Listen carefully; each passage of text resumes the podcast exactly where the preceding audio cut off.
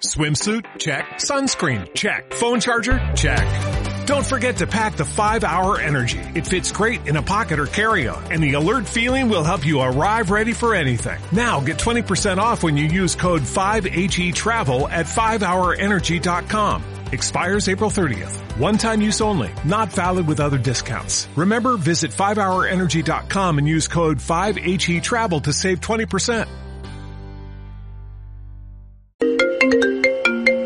Buenos días, Laura. Esta semana has llegado siempre tarde, con lo puntual que tú eres. Perdona, Miguel, desde que me fui a las afueras a vivir no sabía lo que costaba aparcar. Antes vivía al lado y siempre venía andando tranquilamente. ¿Por qué no te miras un parking? ¿Un parking? Son muy caros, ¿no? Parking San Clemente. Tu garaje en el centro de la ciudad ofrece bonos a precios asequibles. Estás escuchando Onda Aragonesa, la emisora que te enseña a Dominar el mundo. Bueno, mm, tanto, tanto no. Controlar tu país. Ay, tampoco. Entender a tu pareja. Uf, va a ser que no. Disfrutar de tu ciudad. Mira, eso sí, Onda Aragonesa te ayuda a disfrutar de lo más cercano. En el 96.7, Onda Aragonesa.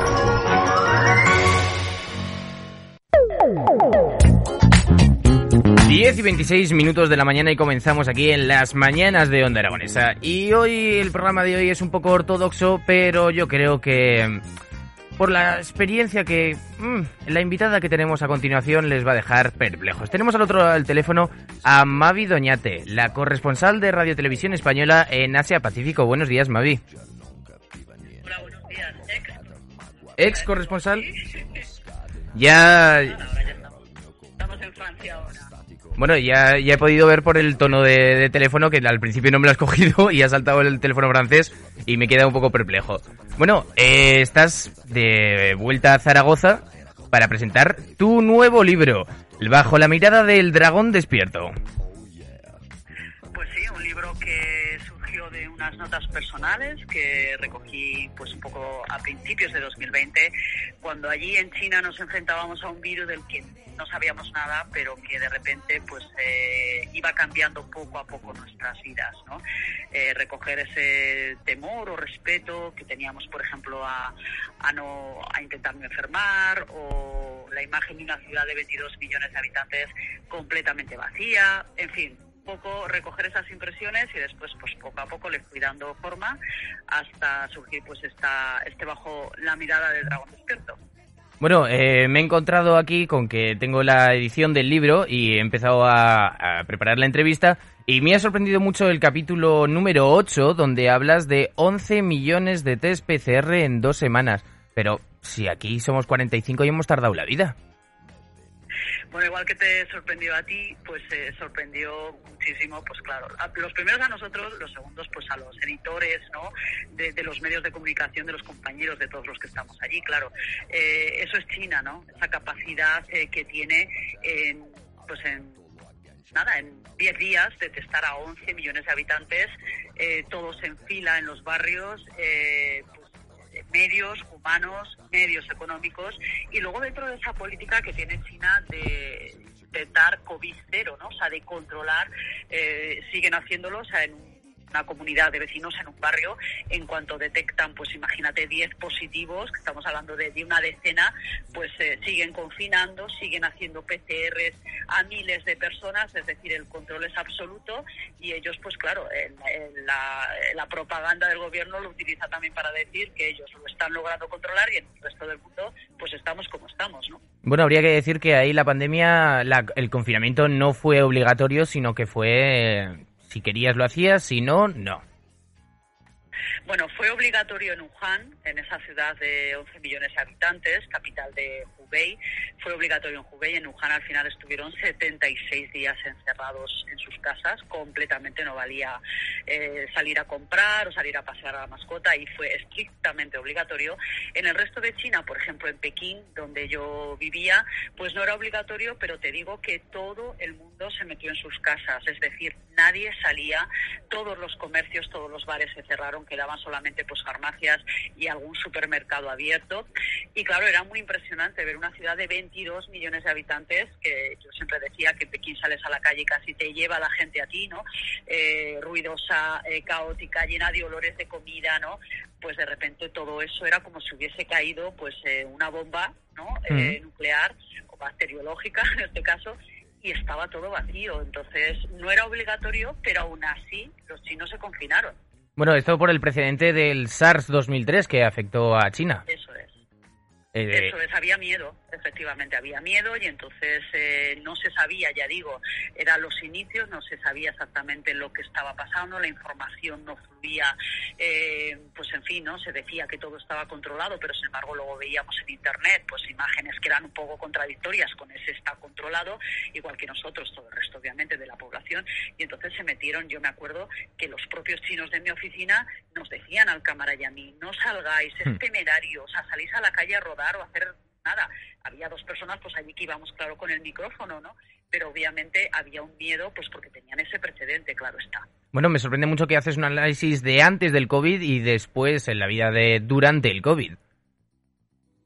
Sí, claro, o sea, eh, es que el COVID yo creo que fue un punto de inflexión, bueno, ya sabes, para todos, o sea, quiero decir, nos cambió la vida eh, personalmente y bueno, y en mi caso profesionalmente porque estaba allí, ¿no? Entonces, personalmente, pues eh, vimos eh, cómo eh, aumentaban los controles, o sea, el código QR de inteligencia artificial, el rastreador, que desde que sales de casa lo tienes que ir pues pasando y escaneando por todos los sitios por los que vas, con lo cual, pues al final, las autoridades locales, en este caso de Pekín, pues tenían toda una radiografía de los ciudadanos de sus movimientos en todo el día, ¿no? pues eso, acostumbrarte o vivir con la espada de Damocles de que si había un positivo en tu bloque, pues las medidas se aplicaban también para ti, ¿no? Hmm. Y luego, pues profesionalmente lo que implicó fue eh, un control o una dificultad o un impedimento mayor a la hora pues de trabajar, ¿no? Pues porque con la excusa o la justificación o la explicación de, la COVID, pues podías hacer todavía pues muchísimas menos cosas o te, no te daban permisos para muchísimas menos cosas de las que querías hacer, ¿no? Como hmm. profesional y, y, pues bueno, pues para hacer reportajes, obviamente. Bueno, el trabajo de corresponsal en China y justo en este momento debió de ser algo, yo creo que el, trabajo de tu vida. Bueno, no sé si es el trabajo de mi vida, pero desde luego, eh, porque la vida es larga y hmm. espero tener muchos momentos, pero sí que es verdad que, claro, que, uno de los más importantes y te diría quizá más relevantes, ¿no? Porque al final estamos hablando de la salud eh, y cuando hablamos de la salud, pues yo creo que nos obliga a ser pues mucho más rigurosos, mucho más cuidadosos, eh, que nos afecta a todos, porque todos vamos a, prestar más atención, ¿no?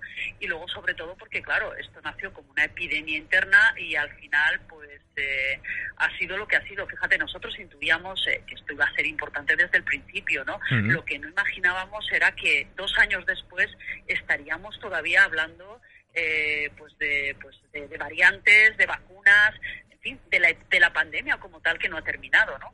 Bueno, en este sentido, los chinos sí que aprendieron más de este SARS 2003, que pues hubo 340 mm, muertes y que la verdad es que eh, dio un cambio de mentalidad y a partir de eso aprendieron y supieron hacer el confinamiento los primeros para luego ya olvidarse, entre comillas, del resto de la pandemia, porque ellos han sido los primeros en que al detectar un caso se confinaron todos y luego ya mm, no he visto más confinamientos de, China, aunque claro, las noticias que nos llegan de China no son las mismas que lo que puede estar viviendo ahí.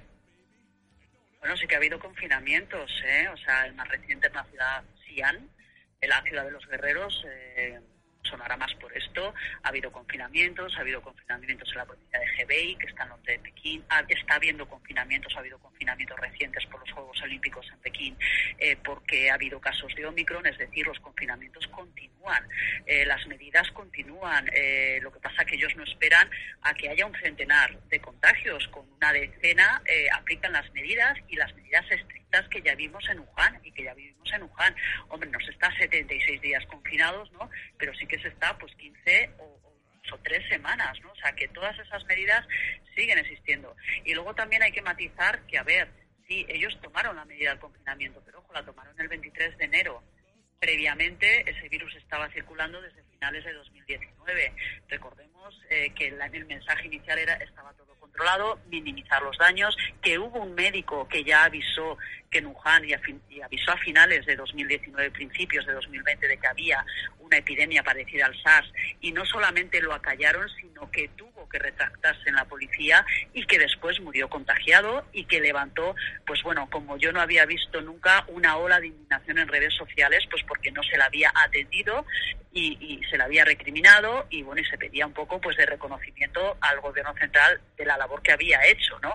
Es decir, que también hubo unas medidas, pero se tomaron un poco tarde, o sea, es decir, podían haberlas tomado antes porque permitieron también que muchos chinos viajasen, con lo que ello implicaba, era coincidía el año nuevo lunar con ese éxodo, es decir, que fíjate si eh, si juguéis se cierra el 23 de enero, nosotros cinco días antes habíamos cogido un tren para hacer un reportaje del éxodo por el año nuevo lunar y allí nadie llevaba mascarilla, iba el tren lleno, no había distancia de seguridad, es decir, que las medidas quizá la tomaron un poco tarde. Bueno, creo que en ese sentido hemos... En ese sentido lo hemos, hemos pecado, yo creo que todos los países, en, en tardar un poquillo en hacer las medidas efectivas, pero me gustaría que me dieras unas pinceladas entre la vida de antes del COVID y después del COVID ahí en China. Bueno, pues un poco sobre todo era lo que hablamos, eh, más control. Yo recuerdo una ciudad como Pekín antes de, de la COVID, pues que era una ciudad divertida, era una ciudad eh, que había pues eh, bueno pues cierto cierta acogida hacia los extranjeros, no privilegios, porque yo nunca he tenido privilegios por ser extranjera, pero sí es verdad que, que bueno pues que les llamábamos la atención, que había una cara más afable que la que está viendo estos dos últimos años que yo he estado, ¿no? 2020-2021, porque también un poco eh, la propaganda del gobierno se encarga de decir, ¿no? Pues que, que el virus puede ser que vino de fuera, que los periodistas extranjeros siempre contamos pues la parte mala y nunca la parte buena. Es decir, eh, yo lo que he notado es, ha, sido un cierre ¿no? físico, porque las fronteras están cerradas desde, desde marzo de 2020, pero también mental hacia lo que viene de fuera. ¿no? Con lo cual esa ha sido un poco la diferencia que, que bueno, es nacionalismo que cala y que al final pues se nota también en tu vida diaria.